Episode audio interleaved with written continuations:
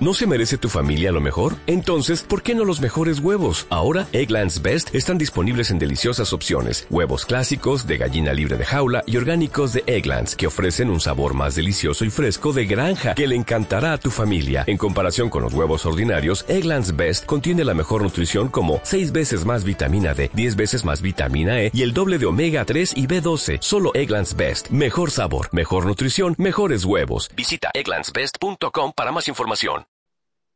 Beshem Hashem Naase Benatzlia, Hashem Alenu, Berahama Yarbiah. Qué zehut tan grande hoy, un honor tenemos a Hamzali, ya hace mucho, bastante tiempo ya lo estábamos extrañando. Como dijo Haham Jack de antes, esto es un lujo para Gamzum Letová y lo puedo decir yo también de la última vez que lo escuchamos. Es un honor y un cabot de Ayat Hashem.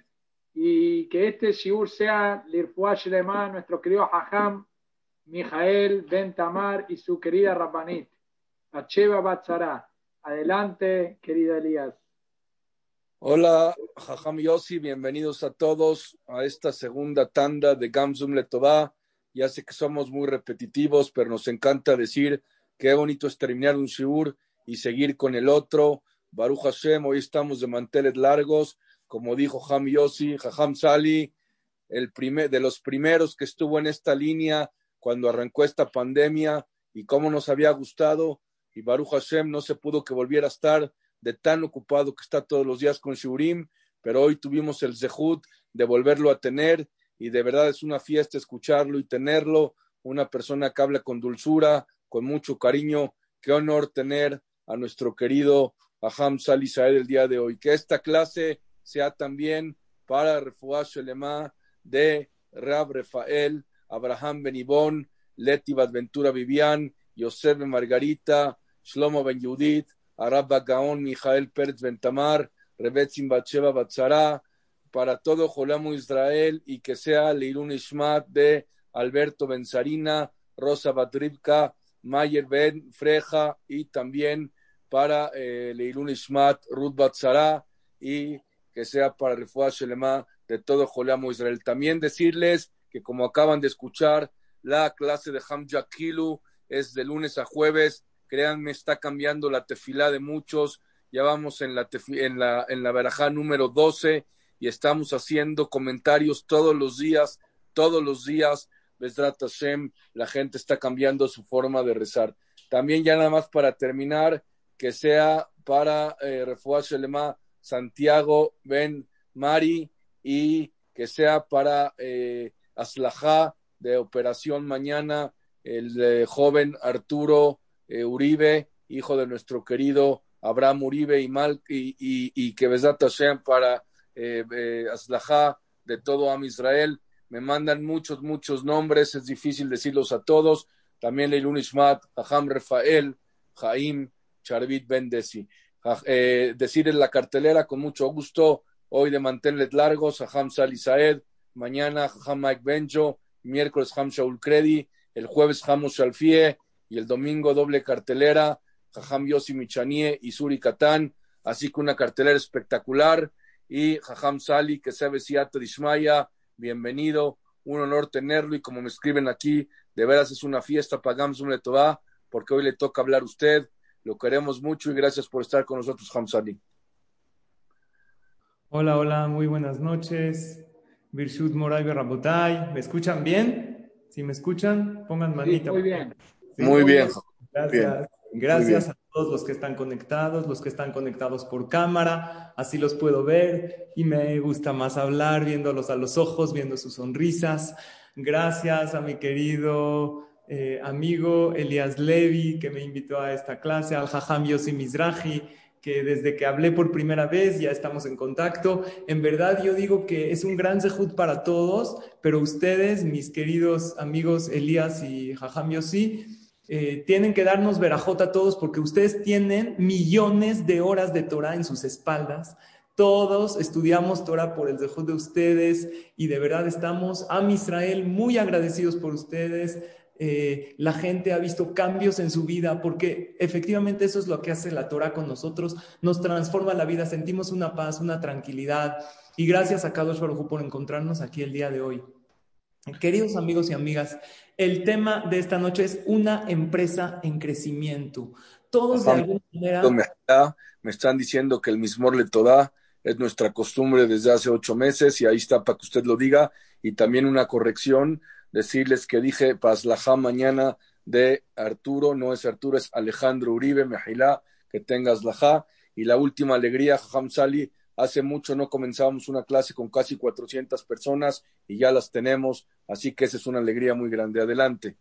Eh, decimos el Teilim 100, Mismor le toda, para agradecerle a Kadosh Barujú. Hay una segula de Rafaim Vital que durante todo el mes de, de, Kislev hay que decir el Mismor le toda, entonces lo vamos a decir en este momento. Díganlo conmigo.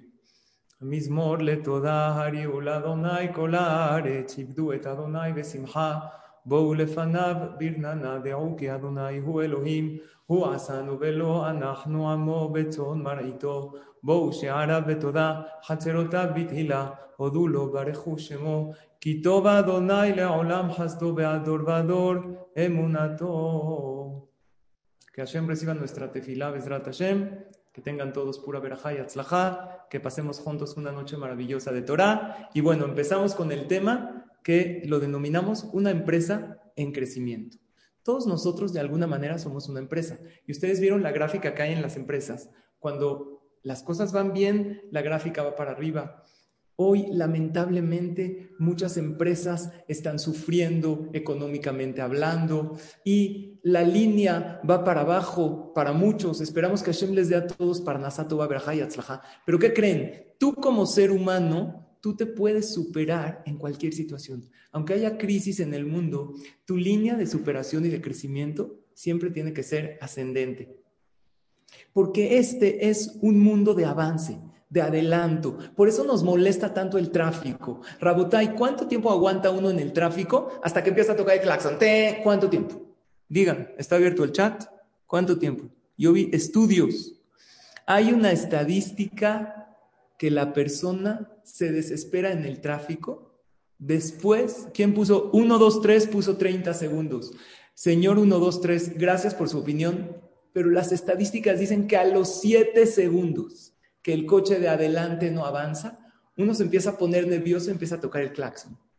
Lo que quiere decir que a la persona no le gusta estar estancado en la vida, le gusta avanzar, nos choca estar en el tráfico. Yo tengo la oportunidad de dar clases y cuando digo algo, por ejemplo, les menciono una Gemara, jajam, esto ya no los dijo. Sí, eh, pero déjenme decirles un detalle más sobre esta Gemara. No, esto ya lo estudiamos. Como que a la persona le gusta, dime algo nuevo. Había un jajam, un amigo mío que me dijo, mis alumnos tienen memoria de esposa enojada. Quiere decir que, no, cuando está enojada la esposa, es que hace 10 años me dijiste que si yo estudio lo mismo con ellos, me dicen, jaja, esto ya lo estudiamos, ya lo vimos. Siempre nos gusta estudiar alguna novedad, nos gusta avanzar en la vida, porque Hashem nos hizo con una naturaleza que cuando avanzamos y cuando crecemos nos sentimos contentos. De hecho, Rav Shimshon Rafael Hirsch, él dice que la palabra tzomeach, ¿qué es tzomeach en hebreo?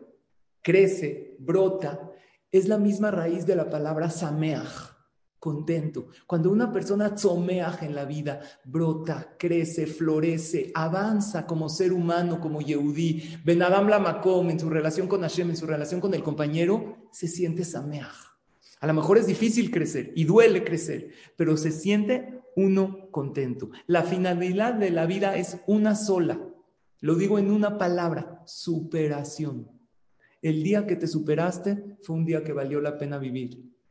Y no nada más el día. La persona se puede superar en cualquier situación. Y si hoy despertaste a un nuevo día, es para avanzar, para superarte. Si hoy viste la luz de un nuevo día, en otras palabras, ¿sabes qué te está diciendo Hashem? Hoy tienes que crecer como persona. Entonces, ¿qué tiene que ser? Si, si te pasa algo bueno, supérate, agradecelo, disfrútalo y sé mejor persona después de esta alegría. Y si te pasa algo, Barminan, difícil, también supérate por eso Sarai Menú está escrito que a los 100 años se veía como cuántos años. ¿Quién me dice en el chat? A los 100 años parecía de 20 años. Muy bien, Abraham y Malca Uribe. Los jajamim dicen que El mismor de Teilim 100, el que acabamos de decir, ¿cuál es? El mismor de agradecimiento. ¿Y cuál es el mismor de Teilim 20? El del sufrimiento. Yan Hashem beyom tzara. Bat kaf que bat kuf. Eh, eh, eh, cuando Sarai Menu tenía un momento que iba a decir el Teilim 20, como por decirlo así, tenía un sufrimiento, ella crecía igual que como cuando tenía una gran alegría. Cuando tú dices el 100 porque le estás agradeciendo a Hashem, puedes superarte de la misma manera cuando estás diciendo el Teilim 20 y le estás pidiendo a Hashem en un momento de sufrimiento. Porque la finalidad de la vida es superación. ¿Saben? Todos queremos que nos pasen cosas buenas en la vida, ¿verdad? Todos queremos. Había uno que dijo, todos quieren que le, que le pasen cosas bonitas, pero yo no puedo estar pasando por todos lados. o sea, ¿qué quiere decir? ¿Cuáles son las cosas bonitas de la vida? Pues uno diría fiestas, alegrías, tienes un hijo, casaste una hija. No. La definición en el judaísmo es así. Todo aquello que te hizo superarte fue algo bueno. Y algo lo que te hizo alejarte de Hashem, alejarte de los demás alejarte de ti mismo, te hizo más arrogante, eso lo que te pasó fue algo malo. Quiere decir que si uno ganó mucho dinero, hizo un excelente negocio, pero se hizo más arrogante, ¿qué le pasó? ¿Algo bueno o algo malo? Algo malo le pasó, porque se alejó. Pero si uno Barminan tuvo un sufrimiento, se enfermó Barminan, pero y se doblegó a Shem, y rezó con más cabana, como estaba explicando el Jajam Jack Filu, que dijo palabras muy bonitas de mí. Gracias, Jajam Jack. Yo también te quiero mucho. Como estaba explicando el Jajam Jack, de rezar de corazón. Si esta persona Barminan tuvo un sufrimiento, pero este sufrimiento hizo que se doblegue más, entonces esta persona que le pasó algo bueno. La idea es estar en crecimiento siempre. Hubo alguien, queridos amigos y amigas, que le pasó de todo en la vida. ¿Sabes quién es? Y a Jacob. Le pasó de todo. Sufrió pobreza. Lo asaltaron. Iba a buscar pareja y tenía mucho dinero. Pero Elifaz, el sobrino, el sobrino de Esab, lo asaltó. Y este muchachito llamado Jacob vino tenía 86 años. Y no encontró qué probabilidad hay que una persona de 86 años, sin un centavo, encuentre pareja. Ahora ya, ¿cómo vino? No encontró una pareja, encontró cuatro. Cuatro mujeres tzadkaniot, Rachel, Lea, Bilá y Zilpa. Y no tuvo un hijo, tuvo doce. Y según Rashi, cada hijo venía con una gemela. O sea, tuvo veintitantos. Ezra Chayo me dijo 84. Gracias la corrección. 84 años. Gracias, Ezra. Entonces, Jacob vino le pasó de todo y sin embargo logró también todo. De Él venimos este pueblo maravilloso, este pueblo elegido que eres tú, tú, tú y somos todos nosotros. Por eso dice el Yerushalmi, el Talmud Yerushalmi, que hay tres pesukim, lo yamushu mi pija, que no se muevan de tu boca. ¿Cuáles son? Adonai tzebaot imanu, misgablano Elohe Yaakov sela. Adonai tzebaot ashrei adam boteach Adonai Yoshia amelech yanenu beyom koren. Creo que muchos de ustedes los conocen. Dice el Talmud Yerushalmi que estos tres pesukim, en cualquier momento de aprieto, hay veces uno no puede decir un teilim. Si te sabes estos pesukim de memoria, con esos de hecho empezamos el día, porque nosotros empezamos el día con Tefilat Arbit, y antes de Arbit decimos estos tres pesukim. Hashem se va otimanu, Hashem está con nosotros, Misgablanu nos protege, Elohe Yaakov Sela, el Dios de Jacob. ¿Por qué no de Abraham y de Isaac? Porque Jacob estaba aparentemente todo perdido. Hashem Tsebaot, Ashrei Adam Boteachbach. Bienaventurada la persona que confía en ti. Hashem Oshia Melech Beyom Korenu. El rey que nos contesta el día que lo llamamos. El día que nos conectamos con Él. Esto nos enseña muchísimo que no hay imposibles para Hashem y que nunca está todo perdido. Ahora yo les voy a hacer tres preguntas sobre Jacob vino y si alguien tiene una respuesta, con mucho gusto que la ponga en el chat. Pregunta uno. Vamos a ir al embarazo de Jacob vino. Rivka era una mujer estéril, la Torah cuenta, no se podía embarazar, 20 años estéril, y en un momento dado, Baruch Hashem, después de muchas tefilot, Itzhak se queda embarazada. Baruch Hashem, muy bien. Rivka empieza a sentir movimientos en su vientre, y dice, Lama de Anoji, oye, ¿para qué? ¿Cómo para qué? ¿No estabas esperando un embarazo? ¿Qué siente una mujer cuando siente movimientos? Se siente bien, ¿no? Dice, oh, el bebé está bien. Ribka, en un momento dado, se empezó a preocupar. Fue a la yeshiva de Shemba Eber, todos conocen la historia, le dijeron, no, no es uno, son dos. Uno va a ser muy especial y otro va a ser no tan bueno. De hecho, Rashi nos dice, los hajamim dicen, que cuando pasaba por un Bet Midrash sentía que uno quería salir, cuando pasaba por un Bet Abodazara, un lugar donde hacían idolatría, cuando pasaba por el antro, cuando pasaba por un lugar donde estaban haciendo Averot, sentía que quería salir. Entonces, cuando le dijeron que son dos, se tranquilizó. Yo no entiendo. ¿Por qué se preocupó cuando se movía? ¿Y por qué se, se, tranquilizó cuando eran dos? Imagínate si una mujer embarazada le dicen Barminan que tiene dos bebés en su vientre y uno de ellos es Rasha. Yo pensé que iba a decir Batikra, Ribka, Et Begadea, Batikela, Hashem. No, tuvo tranquila, le dijeron son dos. Ah, ok. Pregunta dos. ¿Por qué la Torah nos cuenta que Jacob vino agarró del talón a esa? ¿Qué me importa? ¿Qué, importancia tiene ese detalle? Y no nada más tiene importancia. Se llamó así. ¿Por qué se llama Jacob? Beyado Jezet Baakebesab. O sea, se ve que es un detalle. ¿Tú conoces a alguien que se llama talón? Taloncito, le pusieron al niño. el talonario le pusieron. ¿Por qué le pusieron el talonario? ¿Sabes por qué? Porque agarró a Esab del talón. Perdóname, ¿qué importancia tiene? Si estamos hablando que Jacob, el elegido de todos los patriarcas, ¿sabes cómo se llama? Talonario, por, porque agarró a Esab del talón. ¿Qué importancia? ¿Por qué es tan importante ese detalle? Esa es la pregunta dos. Y la pregunta tres nosotros sabemos que las Berajot las recibió Jacob, pero las recibió con engaño. ¿Por qué con engaño? ¿Por qué tuvo Jacob que disfrazarse de Sab? ¿Por qué no llegó Ribka? Y le dijo, oye, Isaquito, bonito, esposito mío, mira, fíjate que esa no es bueno, mejor dáselas a Jacob. ¿Por qué con engaño? Entonces aquí están en el chat contestando eh, se conforma con uno que sea bueno, otro para especificar que la mejora es de Sab, para imprimir santidad. Sí, yo entiendo, gracias Abraham, mi Malca Uribe, Husky ese, pero ¿por qué tan importante el tema del talón? Uno, dos, tres dice porque no quería un hijo doble cara. Ok, pero si le dicen a alguien que, que es un hijo rasha, pues debería de llorar, Ribka, o pedir por él. Nosotros vemos que Rivka se quedó tranquila. Entonces yo les hice tres preguntas que las vamos a contestar más adelante en el shiur, ¿ok? La primera es, ¿por qué se preocupó? Y luego, ¿por qué Rivka se tranquilizó cuando le dijeron dos? ¿Por qué es tan importante el talón? No entiendo yo por qué es tan importante el hecho que lo agarró del talón. Y si no, aparte si Jacob quería salir antes, no lo hubiera agarrado del talón, lo hubiera agarrado de los pelos, ven para acá, porque del talón. ¿Por qué? ¿Qué tiene de especial? Y el tema de la verajá, ¿por qué así con engaño? Ok, recuerden las preguntas, luego las contestamos. Yo les pregunto a ustedes, si tú serías una empresa, ¿dónde está tu línea? ¿Tu línea sería una línea de crecimiento? ¿O Barminan? No. Si alguien te pregunta, ¿cómo te gustaría verte en 10 años?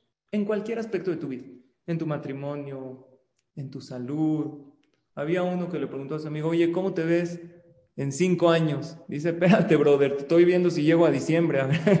No sé cómo me veo en diez años, ahorita con todo el tema de la pandemia. La verdad es que la persona trata de sobrevivir y abrirse paso el día a día y no se proyecta a futuro. Claro que no hay que estresarse por el futuro, pero hay que proyectarse a futuro. ¿Están de acuerdo o no? Entonces, una persona tiene que hacer un análisis cómo se va a ver más adelante en la vida. Yo cuando cumplí 40 años, mi esposa me preguntó en el día del cumpleaños, dime la verdad, ¿cómo te ves en 10 años? Hace 10 años me lo preguntó, no es cierto, no estoy tan amolado. Hace 4 años, oye, ¿cómo te ves en 10 años? Y la verdad es que me dejó pensando mucho me dejó mi esposa pensando, ¿qué quiero lograr? ¿Te dedicas a estudiar? ¿Qué quieres estudiar? ¿Qué, en qué áreas de tu vida te quieres superar? Entonces, cada persona se tiene que hacer dos preguntas. Pregunta uno, ¿cómo te ves a futuro? Cinco años, diez años. Y pregunta dos, ¿qué tengo que hacer hoy para que en diez años yo llegue allá, a donde yo me quiero ver? Porque está muy bonito que yo me imagine cómo me voy a ver en 10 años. Con dinero, con salud, con familia, con Torah, eh, lo que quieras. Pero tengo que empezar hoy a dar un paso para poder llegar allá. Les voy a platicar algo. Un sobreviviente de la Segunda Guerra Mundial llegó a Estados Unidos después de la guerra y en donde él estaba en Europa no existía el concepto de fast food. Existían los restaurantes. Entonces él entró en Estados Unidos a un fast food, se sienta en la mesa esperando a que venga un mesero y le tome la orden. Pero nadie te toma la orden en McDonald's. Tú tienes que ir a pedir. Entonces dijo, voltea, ¿cómo? ¿Aquí nadie te toma la orden? No, esto no es un restaurante. Esto es otro concepto. Es un concepto de fast food. Un local de comida rápida. Entonces, tú tienes que acercar y pedir lo que tú quieras, pagar y después te lo comes. Entonces, esta persona dijo, la vida es así, es como un establecimiento de comida rápida. Primero que todo, no tienes que esperar sentado a que las cosas pasen, no, párate, haz, pide. Y número dos, puedes pedir lo que quieras y tomar lo que quieras siempre que estés dispuesto a pagar el precio. Y esto es una lección increíble. ¿Saben por qué? La frase dice así, cuando decides tus acciones, decides tus consecuencias. No importa qué acción. Si tú estás decidiendo comer una comida que no es sana, no te preocupes, puedes decidir. Nada más las consecuencias también.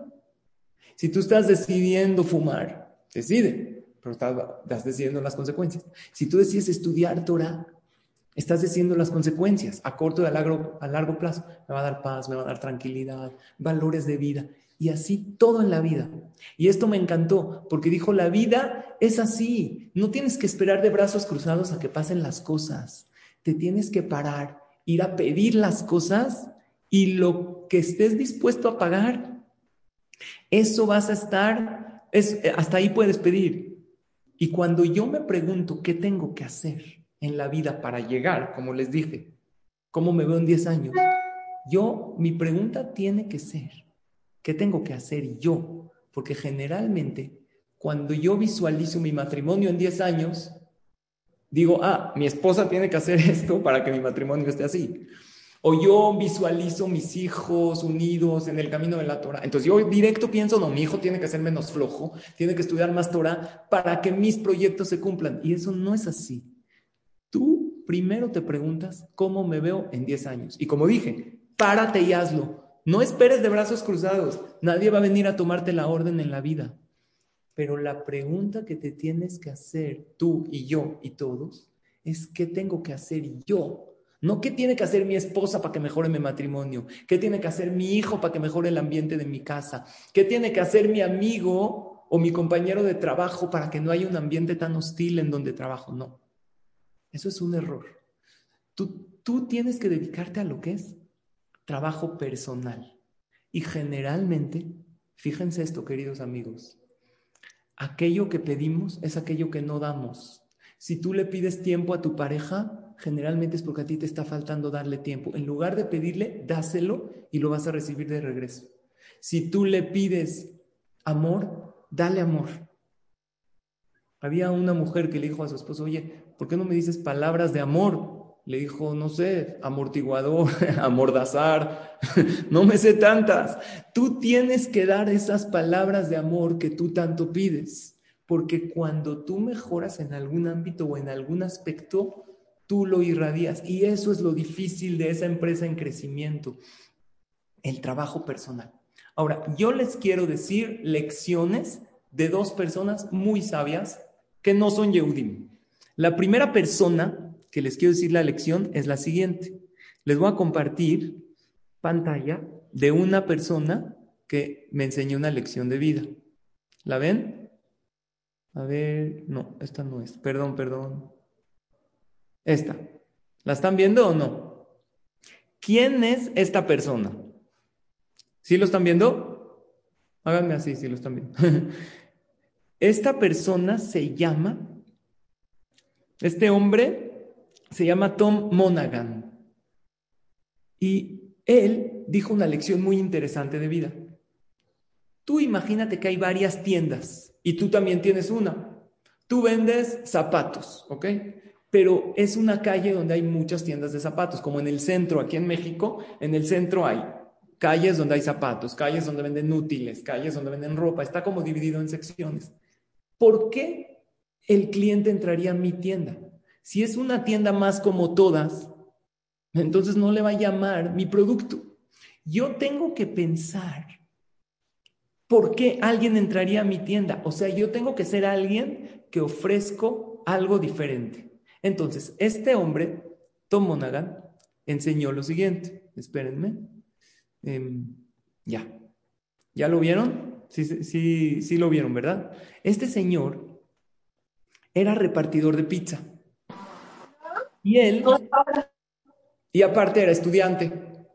Cuando él era repartidor de pizza, se percató que él llegaba a dar la pizza y la gente le aventaba la propina en la cara y le cerraba la puerta y todo el mundo estaba, estaba enojado, estaba molesto. Y él analizó por qué, siendo yo repartidor de pizza, la gente me trata así. Entonces, analizando, él pensó, no hay que ser un genio, pero él dijo, cuando la gente pide pizza, no es de que, de que, tiene, de que tenía hambre o sea, tiene hambre ahorita. No, él tiene hambre cuando pidió la pizza. Hace una hora dijo, a ver, tengo hambre, no quiero cocinar nada, voy a pedir una pizza. Entonces, en lo que llega la pizza, la gente, ya después de una hora, ya está fastidiada, ya se quiere comer al repartidor. Había una vez un caníbal, un caníbal, que, que pidió una pizza. Cuando llegó la pizza a su casa, se comió al repartidor. El país la repartió, pero la pidió. Escuchen. Entonces, este señor, Tom Monaghan, él analizó que cuando la gente pide la pizza ya tiene hambre. Entonces abrió una de las pizzerías más famosas del mundo, que es Domino's Pizza.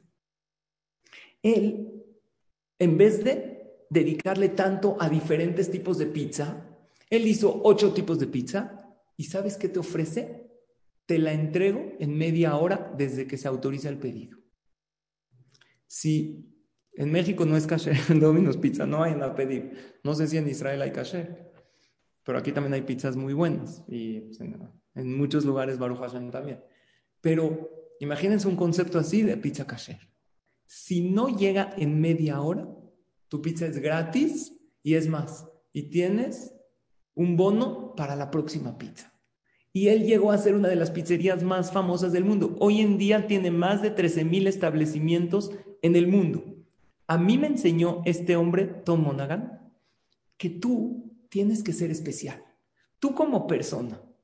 O sea, ¿por qué eres especial? Si yo estoy buscando Shiduch, ¿por qué tú te casarías conmigo?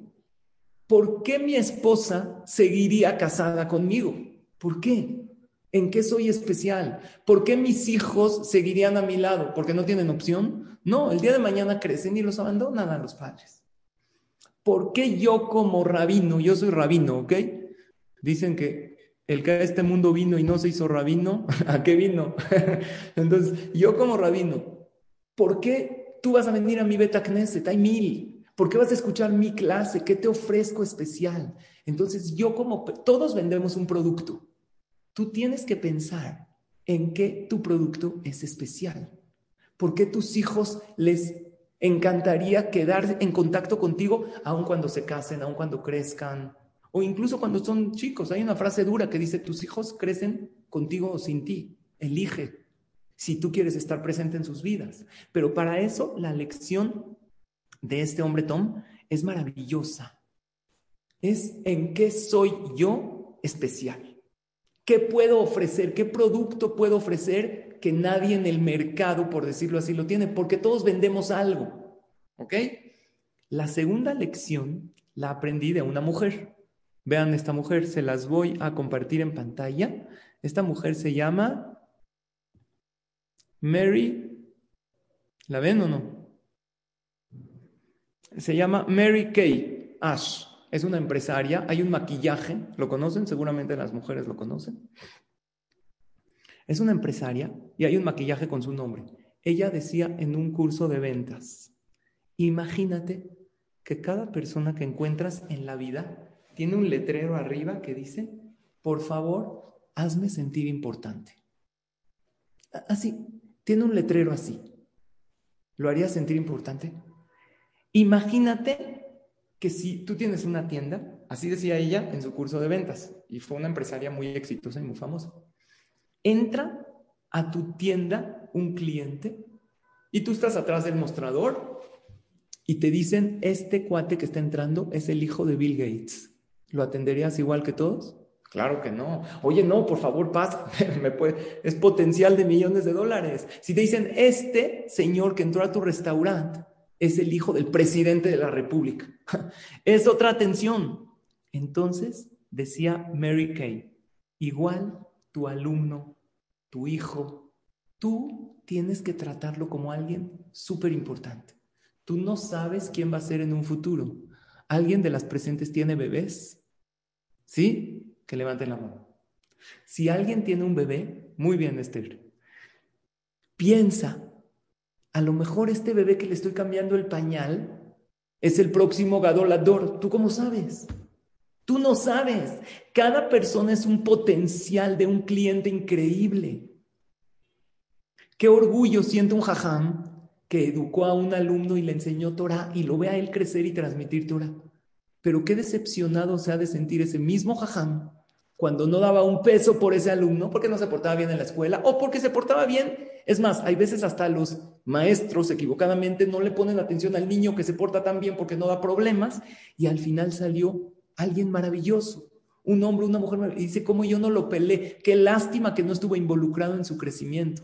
Lo que dice Mary Kay es, que cada persona, imagínate que tiene, yo ahorita que los estoy viendo aquí por cámara, me imagino que el More Mordejai y Jemmy y Sami y Rosy y Sara y León y Daniel y Dorit, todos tienen un letrero arriba que dice, soy muy importante, házmelo sentir así y trátame como tal.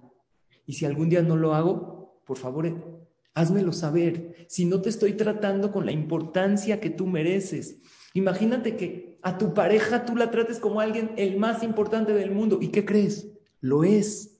Porque es tu pareja, es tu compañero de vida, es tu compañera para toda la vida. Tus hijos apenas entran al recinto, wow, llegó el hijo de mío. Ojalá yo sea alguien importante, pero llegó este niño que yo no sé qué va a ser a futuro. Ahora, aquí Baruch Hashem tenemos casi 500 personas. Y yo no los conozco a todos. A muchos de ustedes, a muchas de ustedes las conozco. Pero yo les voy a decir en qué trabaja cada quien. ¿Quieren? ¿Les hago este reto? ¿Sabes a qué te dedicas tú? Yo les voy a decir a todos. ¿Saben a qué se dedican? Todos ustedes, todos nosotros nos dedicamos a una cosa, a resolver problemas. De verdad nos dedicamos a eso. Les voy a explicar por qué. El que vende ropa, entonces él resuelve el problema del que no tiene ropa. Yo no puedo fabricar una ropa el rabino, los que somos rabinos, resolvemos problemas religiosos de la gente. A ver, yo tengo un problema, quiero tomar una clase de Torah, ahora ¿cómo le hago? Pues voy con un jajam. Oye, yo tengo un problema, no sé la alhaja, ¿qué hago? Entonces voy con el jajam. Si yo como hombre podría resolver todos mis problemas de hombre, no me tendría que casar con una mujer. Y si ella como mujer podría resolver sus problemas de mujer, entonces no se tendría que casar conmigo. Entonces cada persona sabe algo y tiene cosas que el otro no tiene. Entonces nosotros a qué venimos a este mundo? A resolver problemas. De verdad a eso tú te dedicas. Si eres mamá, ¿sabes a qué te dedicas? A resolver los problemas de tus hijos. ¿Por qué? Porque el niño no sabe hacerse, no sabe cocinar, no sabe esto y necesita a alguien que lo crezca y que lo críe y que le enseñe valores. ¿Ok?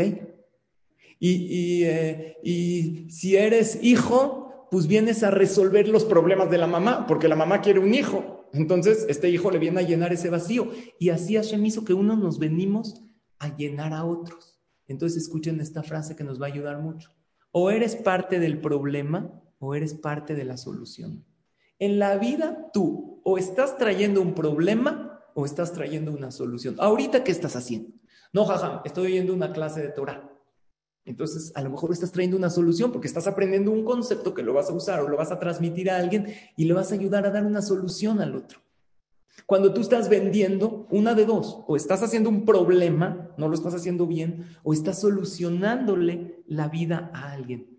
Entonces, ¿cómo se dan las soluciones? Y aquí viene la respuesta a las tres preguntas que hicimos.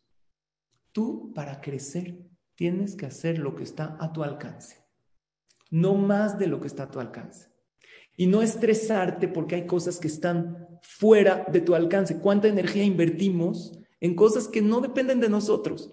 Jacob vino y esa, regreso a Jacob y esa. Jacob maravilloso, Hashem se va a Hashem le solucionó toda la vida. Ok, él, desde el vientre materno, alguien puso en el chat, y agradezco el comentario, que Jacob quería ser primogénito, por eso lo agarró del talón. Y es verdad, el primogénito tiene una categoría especial. Todos los que son primogénitos, cuando venga el Mashiach, van a ser como Koanim.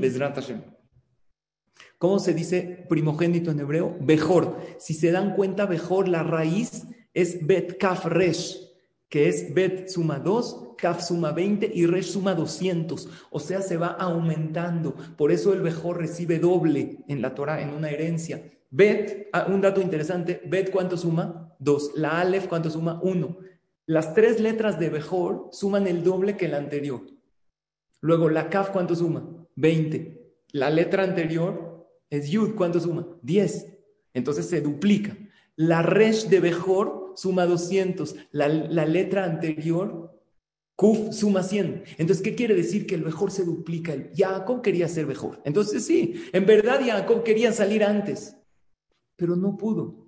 Entonces, ¿qué podría haber dicho Jacob? Pues ya, si no pude, que salga. No, Jacob lo agarró del talón como diciendo, esto yo puedo, esto hago.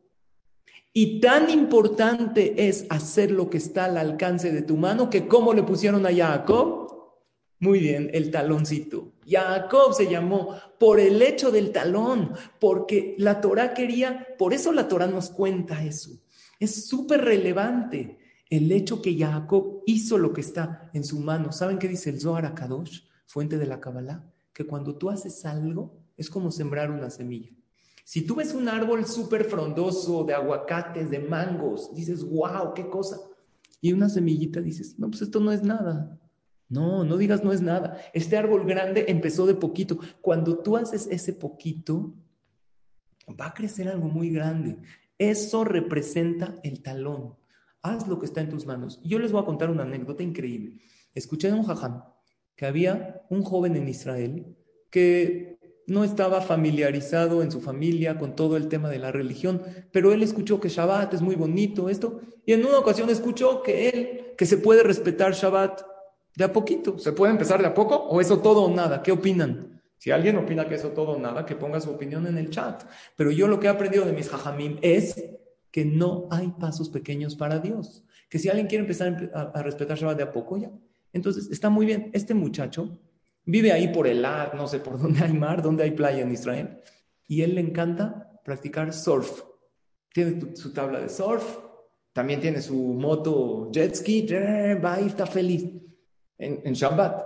Entonces él, como se para muy temprano al, surf, se para a las 6 de la mañana en Shabbat. Entonces él dijo, ¿sabes qué? Voy a respetar, y él se duerme temprano los viernes, voy a respetar Shabbat de 11 de la noche a 5 de la mañana. ¿Sirve o no sirve? ¿Qué opinan? Algo es algo. Cuando estoy dormido, no voy en coche, no uso teléfono, no prendo luz. Husky ese puso, sí sirve. La verdad, yo digo que, porque yo digo que también sirve. Se para en la noche al baño, no prende la luz, algo es algo. Dios dijo, Lota, haceme ja, no hagas trabajos, hay 39 trabajos enumerados en la Torah. Todo es bueno. Entonces él ni siquiera le avisó a sus papás. Si le dice a tus papás que, está respetando Shabbat, de por sí se van a volver locos. Y si les dice que está respetando Shabbat de 11 de la noche a 5 de la mañana, dice, está Meshnut. No les dijo. En una ocasión fueron a casa de los tíos entonces ya se iban a ir, nueve y media de la noche, ya el tío Rafa. De repente se hacen las diez, llega el tío Sami. Se hacen las diez y media, llega la tía Chencha. Y así empiezan a llegar todos. Y este muchacho está nervioso porque llevaba varios Shabbat respetando Shabbat. Él le había dado su palabra a Dios que él respeta Shabbat. ¿De qué horas a qué horas? De once de la noche a cinco de la mañana. Ya eran diez y media, ya estaba muy nervioso que va a llegar, que no va a llegar. ¿A qué hora salen de casa del tío? 10 para las 11. Hazit, este muchacho dijo, yo le di mi palabra a Hashem. Dice, no voy a llegar. Se hacen las 11 y está en el coche. ¿Qué dice la Torah? No se permiten medios de transporte en Shabbat. Él no respeta Shabbat. Él mañana va a estar con su jet ski, pero él le dio su palabra a Dios. ¿Qué? Él respeta Shabbat. De 11 de la noche a 5 de la mañana. Le dice a sus papás, papá, mamá, perdón, pero yo respeto Shabbat parcial.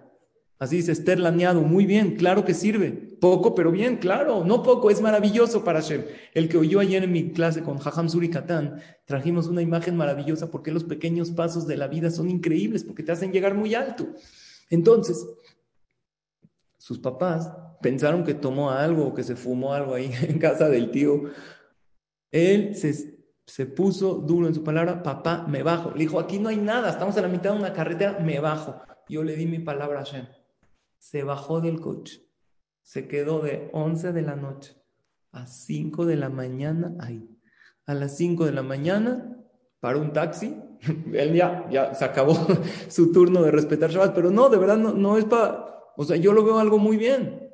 Claro que uno no lo tiene que hacer así, pero para alguien que está empezando, para un taxi 5 de la mañana, se fue a su casa, le pagó y le di, y Baruch Hashem con el tiempo se acercó a la Torah, se hizo Shomer Shabbat por completo le dijo a un jajam, yo nunca hubiera sido Shomer Shabbat si no hubiera empezado por ese paso que a lo mejor mucha gente lo pensaron como absurdo. Si es la hora que estás dormido, no importa, pero es lo que está en tus manos. Y tú tienes que hacer, tú tienes que hacer los, los, lo que está en tus manos. Y tú sabes que el esfuerzo depende de ti y los resultados dependen de Hashem, vives mejor, porque no dejas de intentar.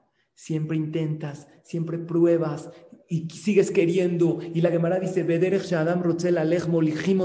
al final te van a llevar en ese camino. Y de mientras, en lo que lo intentas y no lo intentas, en lo que te estás esforzando, Hashem te dice, aquí estoy yo, llévame contigo.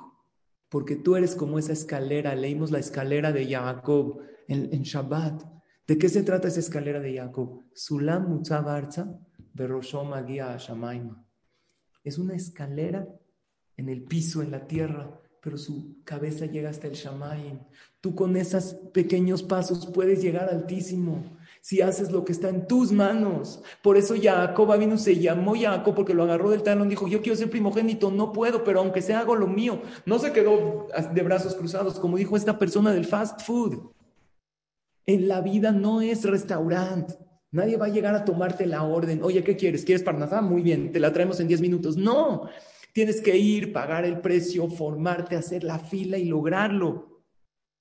Y a veces una persona no sabe, como este joven no sabía Shabbat, pero con esa simpleza, con esa inocencia, con ese tmimut, ayuda mucho. Leí un más increíble, que había también un joven que en Israel también, que estaba buscando trabajo, estudió carrera universitaria, mandó su currículum a mil empresas, nadie lo contrata. O sea, ni siquiera le hablan para decirle que no. Hadid se graduó, todo, manda su currículum a diez mil lugares, nadie le contesta. En una ocasión, llegó un jajam al CNIS a hablar porque era el darush de su abuelito, yo qué sé. Entonces el jajam estaba hablando de cómo obtener parnasá. Ya, ese es un tema que a todos les gusta. No importa el religioso, más religioso, todos queremos segulá de parnasá. Y el jajam mencionó una de las segulot más potentes de parnasá. ¿Cuál es, queridos amigos y amigas? Birkat Amazon. Birkat Amazon. El que dice Birkat Amazon con Kavaná, dice el Sefer Ajinuj, y palabra por palabra, mubtajlo, y con alegría. Se le asegura que siempre va a tener su mesa llena y va a tener este oyó Birkat Amazon, empezó con todo Birkat Amazon. Llegó a su casa, se tomó un café, Birkat Amazon. lo identificó en el... No es religioso, pero sabe un poco leer hebreo, pues es, de Israel. Se comió una manzana, Birkat Amazon. Se echó una película con sus palomitas, Birkat Amazon. Todo Birkat, por sí no tiene nada que hacer, no tiene trabajo. Está aburrido en su casa todo el día, se echaba al día 20 Birkat Amazon. A la semana una llamada de una empresa. Oye, nos interesó tu currículum. Pues este no lo podía creer. ¡Wow! De repente a los 10 minutos vuelve a sonar el otro teléfono. Ahora el problema de él era decidir con quién ir. Y a uno le dijo, no, es que me pagas poco, te subimos el sueldo. Increíble. Este va con el jajam, lo localiza, le dice, jajam, te echaste una segula, pero de aquellas, papá. ¿Cómo? Birkat Amazon, no tienes idea. ¿Qué? ¿Cómo te funcionó? Dijo Jajam. Desde que usted dijo Birkat Amazon, yo cada cosa que comía, Birkat Amazon. Me echaba un vaso de agua, Birkat Amazon. Me echaba un cigarro, Birkat, todo Birkat Amazon. Dijo, ¿pero por qué? A ver, él no sabía de religión, sus papás no eran. ¿Qué es Birkat Amazon? Él sabe hebreo, la verajá de la comida. Ya, todo lo que es comida, Birkat Amazon. ¿Y qué cree Jajam? Me funcionó. Jajam me dijo, tú estás loco, no se puede decir Birkat Amazon. Más que cuando uno come pan y tienes que hacer netilatina, y hay una medida de pan. Él no sabía. Entonces, ¿por qué le llegó la parnasá? Este Jajam contó, por su tmimut. ¿Saben qué es tmimut? Por la simpleza. Él tuvo emuná y no, él hizo, él, dijo, ¿qué está en mis manos? Ya estudié mi carrera, ya mandé mi currículum, ¿qué hago? Ya no me estoy quedando cruzado de brazos, ya hice todo. Escuchó que hay una segura. La base, sí, a lo mejor no la hizo bien. Claro que tiene que hacer teshuva por las verajot que dijo, pero la intención fue maravillosa. Le empezó a llegar la parnasá y de ahí Baruch Hashem creció. Ya no sé qué trabajo tomó, pero de ahí creció. Ahora yo les voy a preguntar algo, ya que estamos hablando de esta empresa en crecimiento. Si tú tendrías una empresa que tú eres el jefe y todos serían como tú. Todos serían empleados como tú eres hoy. ¿Te gustaría? Si tú fueras jefe, ¿te gustaría tener un empleado como tú? No sé si tú llegas tarde, sino, pero tú analízate. Hay veces estamos en un ambiente de trabajo y nos quejamos, los hombres que trabajamos en un lugar. Hay veces en, lugares Kodesh. Nos quejamos del lugar en donde trabajamos. ¿Cómo puede ser que esto? ¿Te gustaría tener subordinados como tú eres? Pregunta dos, y yo me la hago a mí. ¿Te gustaría que todos tus hijos sean como tú? Yo personalmente, si me la hago a mí, la verdad no, quisiera que sean mejores. Hay mucho todavía que mejorar. Entonces, si a mí mismo me gustaría que los demás sean mejores que yo, ¿por qué yo no me doy a la tarea hoy de empezar yo a hacer esa empresa en crecimiento que constantemente puedo crecer? Bat Kuf que Bat Kaf, que aún en un momento difícil que abro el Teilim 20, busque el crecimiento y en el momento maravilloso que tengo una alegría, que digo el Teilim 100 para agradecerle a Hashem, que no me olvide de él, porque muchas veces en los momentos bonitos nos olvidamos de Hashem cuando todo nos va de maravilla. Entonces tiene que ser que la persona logre la superación constante, ser un ejemplo para los demás aún en momentos de crisis porque la grandeza de la persona se mide cómo guarda la calma en momentos de desesperación. Nuestros hijos nos están viendo en estos momentos de crisis, cómo nos estamos comportando, y ahí les estamos plasmando una manera de ser. Ahora vamos a contestar las preguntas porque ya se acerca casi el final de la clase. ¿Y qué creen? Tenemos mucho para hablar, no hay tanto tiempo. Vamos a contestar las preguntas. El talón ya expliqué. Ahorita les voy a decir algo más profundo. Escuchen lo que dice Rabhaim Vital uno de los grandes Mekubalim que les mencioné al principio de la clase, que, que dice que es bueno en Kislev decir el mismo Letodá, dice lo siguiente. Existen las reencarnaciones, todos saben. ¿Cómo se comprueba que hay reencarnaciones? La persona viene al mundo y regresa a este mundo. Hay veces hacen regresiones, hipnotizan a una persona y empieza a hablar otro idioma, lo regresan 50 años atrás. Hay regresiones. El mundo cree en eso, no es, había uno que dijo, todo el mundo cree en las regresiones, menos mi suegro. Le fui a regresar a mi esposa y no aceptó. ¿Ok? Entonces, creemos en las regresiones. ¿Está bien? ¿Le gustó Abraham y Malca? Lo estoy viendo que lo disfrutó el chiste. Entonces, escuchen. Estaba, eh, eh Vital dice lo siguiente. Hubo una pareja de seres humanos que se equivocaron, la regaron, como decimos en México. Adán y Jabá, todos sabemos, pero no estuvieron ellos dos involucrados en el pecado de comer el fruto prohibido. También la serpiente. Entonces dice Rabjaim Vital, escuchen la reencarnación. Ribka regresa al mundo porque ella era el alma de Jabá. Vino a reparar lo de Jabá. Jacob regresa al mundo como Adama Rishon, o sea, él era Adama Rishon, su alma reencarnó en quién? En Jacob. La serpiente regresa como Esav, porque la serpiente también se equivocó, Dios le dio chance de reparar. Entonces, Ribka ella, cuando recibe una profecía, ella sabe que ella quién es. Javá. Nosotros no sabemos quiénes fuimos la vida anterior. Ella sí sabía. Habían, el Arizal decían que veía a la persona y sabían todas sus vidas anteriores. Por ejemplo, yo aquí en pantalla que los veo, no, no sabemos nada hoy en día. Pero el Pele Yoetz dice que hoy en día todos somos reencarnaciones, ya estamos en los últimos tiempos antes del Mashiach. Entonces, escuchen bien. Ribka, ella sabía perfecto que era quién? Jabá. Entonces, ¿ella qué vino? A reparar. ¿Qué hizo Jabá? ¿Cuál fue su pecado? Juntar el bien con el mal. Por eso se llamaba Echadat Tov Barra. Escúchenme esto que está profundo. Espero poder explicarlo bien. Si no, ahí me preguntan en el chat. Cuando ellos comieron del fruto prohibido, mezclaron el bien con el mal, ¿ok? Entonces Ribka empieza a sentir movimientos en su estómago. Dice, ¿cómo es posible? Cuando paso por el antro donde hacen Averot, quiere salir. Cuando paso por el Bet Midrash, quiere salir. Entonces no voy a separar el bien y el mal. Es una Tengo adentro un bebé que tiene adentro el bien y el mal juntos. Por eso estaba muy intranquila. Fue al Bet Midrash de Shemba le dijeron, no, son dos. Pero no le dijeron uno tzadik y otro es rasha. Vean la Torah, dice, ul om mil om van a estar luchando uno con el otro. Porque si Esab estaba destinado a ser Rasha, entonces ¿qué culpa tiene? La interpretación que le dieron en el Midrash de Shem ver con Ruach HaKodesh es, tú tienes dos hijos. Uno viene a Surmerá y otro viene a Setov. ¿Qué es Surmerá? Apartar a la gente del mal. Esab, ¿por qué bajaba al Beta Bodázara? Se supone para apartar a la gente, para que no hagan. Existen dos trabajos en la vida apartar a la gente del camino del mal y trabajo dos, acercar a la gente al camino del bien. Esto para mí fue una novedad. Espero que también lo sea para ustedes, porque dijimos que a la gente no le gusta escuchar cosas repetidas. Jacob vino estaba destinado para para acercar a la gente al bien. Y Esab estaba destinado para apartar del mal. Porque la serpiente que hizo no apartó del mal a Java, incluso hasta la empujó. Y Esab es la serpiente.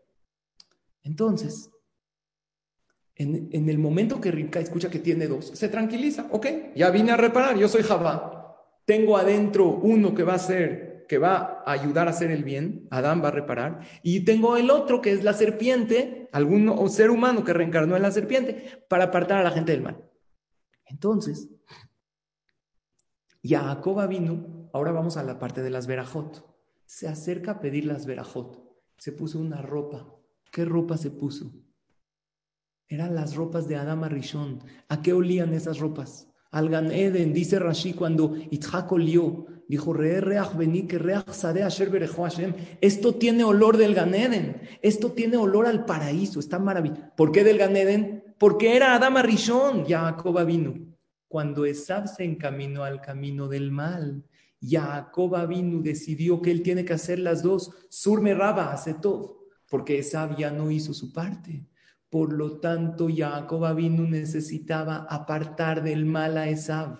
Por eso él vio a Jacob en Esab, que Esab no quería bajar a la bodázara para apartar a la gente, sino para ser él. Entonces Jacob Abinu lo agarró del talón para tratar de sacarlo. Ahora no pudo, por eso hizo lo que pudo. Eso ya lo explicamos antes. Pero también el talón tiene una alusión a la serpiente, porque cuando pecaron Adán y Jabá, Hashem les dijo, Uye rosh, beatate shufeno akeb tú lo vas, a, lo vas a pisar a la víbora con el talón y él va a estar con su cabeza pisando a los eh, eh, picando a los demás la víbora. Entonces Jacob lo agarró por el talón para hacer el ticún de Esab, que Esab era la serpiente y el ser humano la pisa con el talón.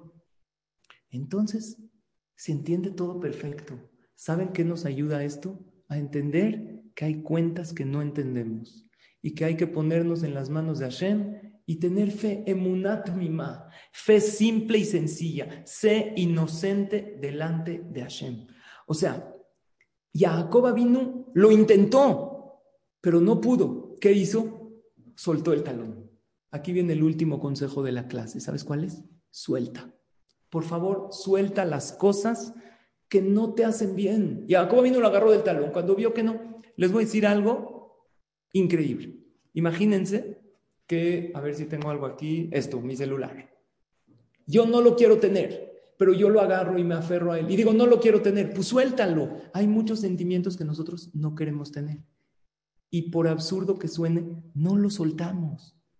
No los queda. ¿Tú quieres tener enojo? No. Entonces, ¿por qué no sueltas tu enojo? Suéltalo. Jacob vino que nos enseñó. Suelta. Intenté agarrarlo del talón, no pude, lo solté. El intento, ya hablamos de él. Lo, haz lo tuyo, lo que está en tus manos. Por lo tanto, vean cómo funciona la psicología. Cuando estés enojado, porque hay gente que está todo el día enojado. ¿Por qué estás tan enojado? Había una vez un hombre le preguntó a su esposa, ¿qué me vas a regalar de cumpleaños? Le dijo, te voy a regalar una lámpara maravillosa. Dijo que para que pida tres deseos. No, para que guardes tu mal genio. estás todo el día enojado. ¿Por qué estás tan enojado en la vida? Entonces no digas, estoy enojado, di siento enojo, es diferente. No digas, estoy triste, porque ya te la incluiste a ti la tristeza. Di, siento tristeza. No la integres a tu persona. Les voy a decir casi un último dato, una última enseñanza. Ya vimos la enseñanza del de Domino's Pizza, que es, tú tienes que ser especial. Vimos la enseñanza de, tienes que tratar a toda la gente como importantes, tú no sabes qué potencial tienen. Última enseñanza, que esta la aprendí de Lester Levenson. Lester Levenson es un empresario en Estados Unidos, fallece en el año 1994, hizo algo que se llama el método Sedona. ¿Sabes qué es el método Sedona? Si yo les digo Sedona, ¿qué es Sedona? Hay una camioneta Kia Sedona. Esa no es. Método Sedona es un método que da libertad emocional. Y eso es en cuatro sencillos pasos. Permítanme compartirles la pantalla. Este método Sedona dice lo siguiente. ¿Lo ven? Es que no sé si lo ven. No, ¿verdad? ¿Sí? ¿Se ve? Sí, se ve muy bien. El método Sedona dice la alegría, a ver, es que yo no lo veo porque lo estoy tapando. La alegría de soltar. ¿Cómo se suelta? Se suelta por medio, se suelta por medio de tres, de, cuatro preguntas. Pregunta uno, son preguntas sencillas. Cuando te sientas frustrado, frustrada, enojada, molesta, pregunta uno, ¿qué estás sintiendo en este momento? Imagínate que la respuesta sea frustración. Lo pueden buscar, es una técnica en la psicología, es muy famoso, pero es, una, es un método de libertad emocional. Entonces, pregúntate y úsalo con tus hijos.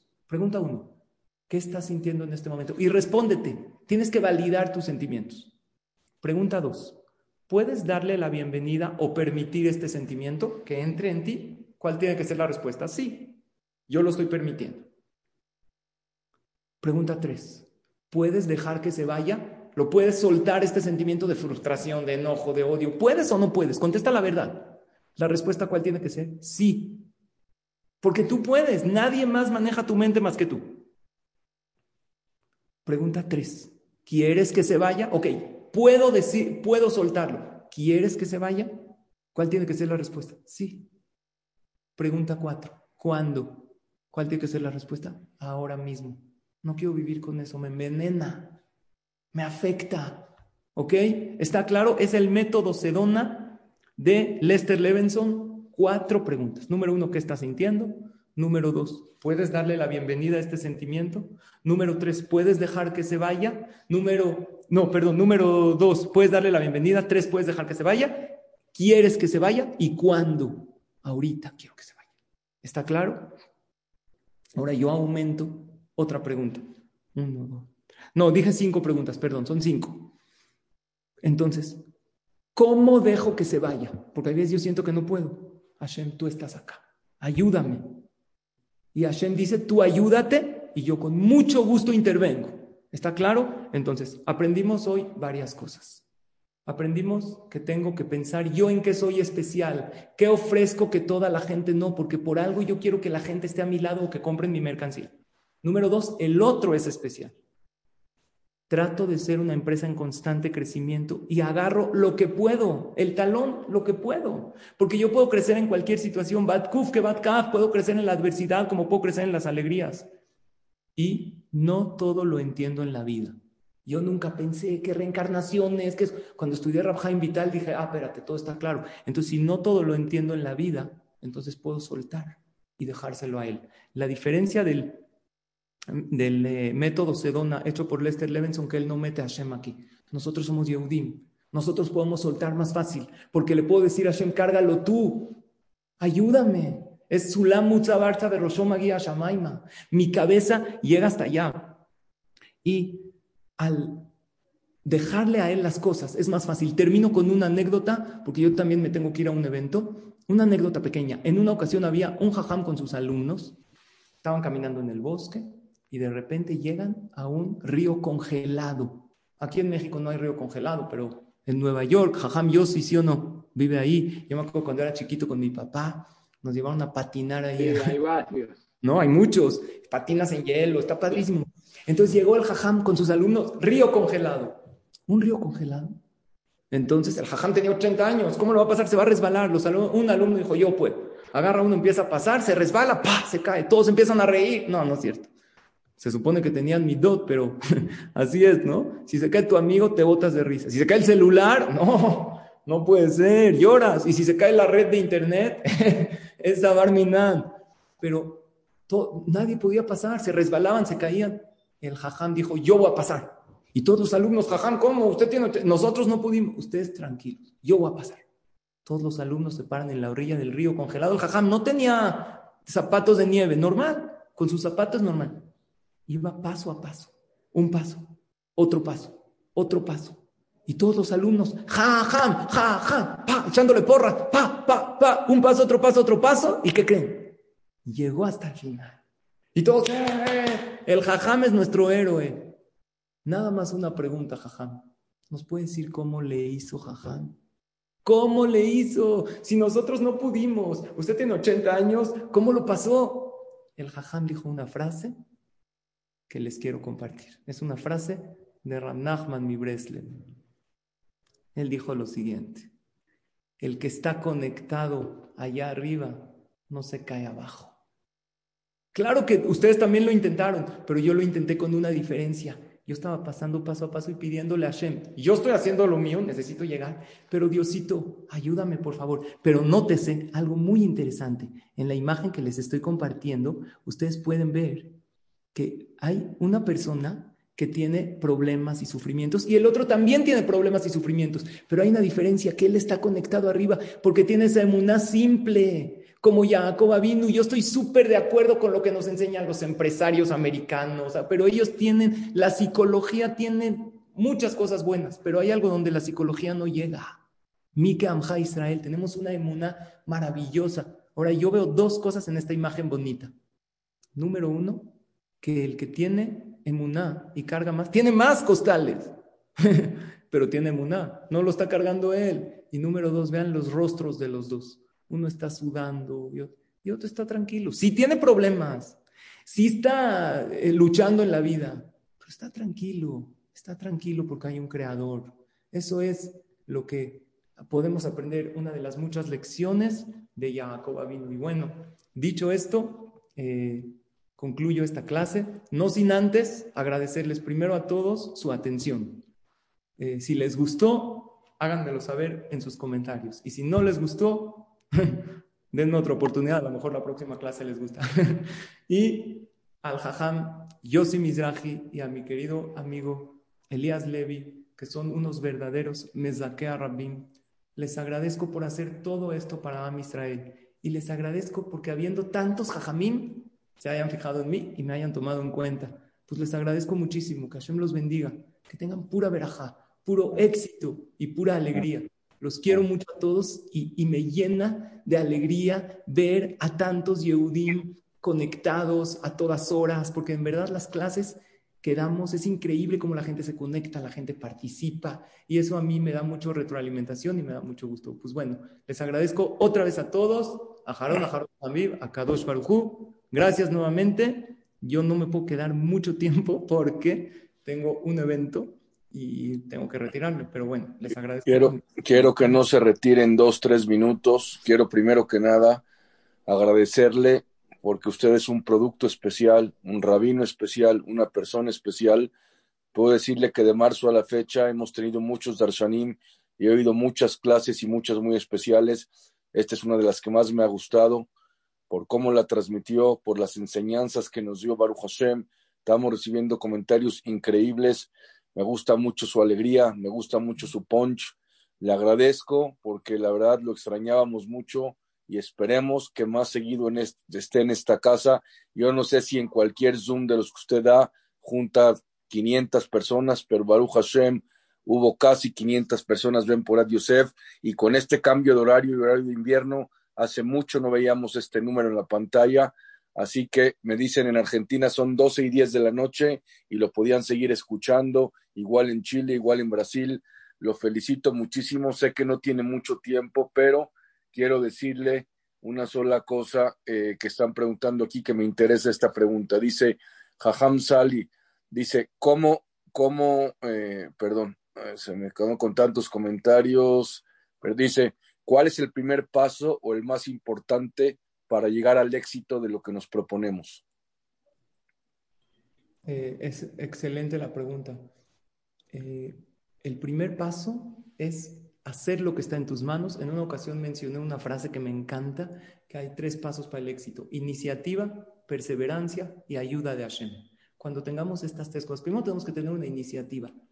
¿Qué puedo yo hacer y qué está en mis manos? Y generalmente esa pregunta nos las contestamos, eh, eh, somos un poco benevolentes con nosotros. No, hay que exigirnos un poquito más dentro de nuestras posibilidades, después perseverar porque es la, raíz de todo, como ustedes, Baruch Hashem, lo han hecho, Jajam Yossi y Elías han perseverado y lo han logrado, y sin ayuda de Akadosh Baruchu no sería posible. Esta hay que solicitarla siempre, antes, durante y después de la actividad que hagamos. Espero que haya respondido. Es una pregunta eh, con muchos detalles. Tenemos algunas clases al respecto. Si la persona que pregunta me tiene entre sus contactos, le podía mandar algunos podcasts de estos. Dice, dice una persona que la clase que dio hoy le llenó la Neshama, necesitaba escuchar algo de esto y le va a cambiar la vida para siempre.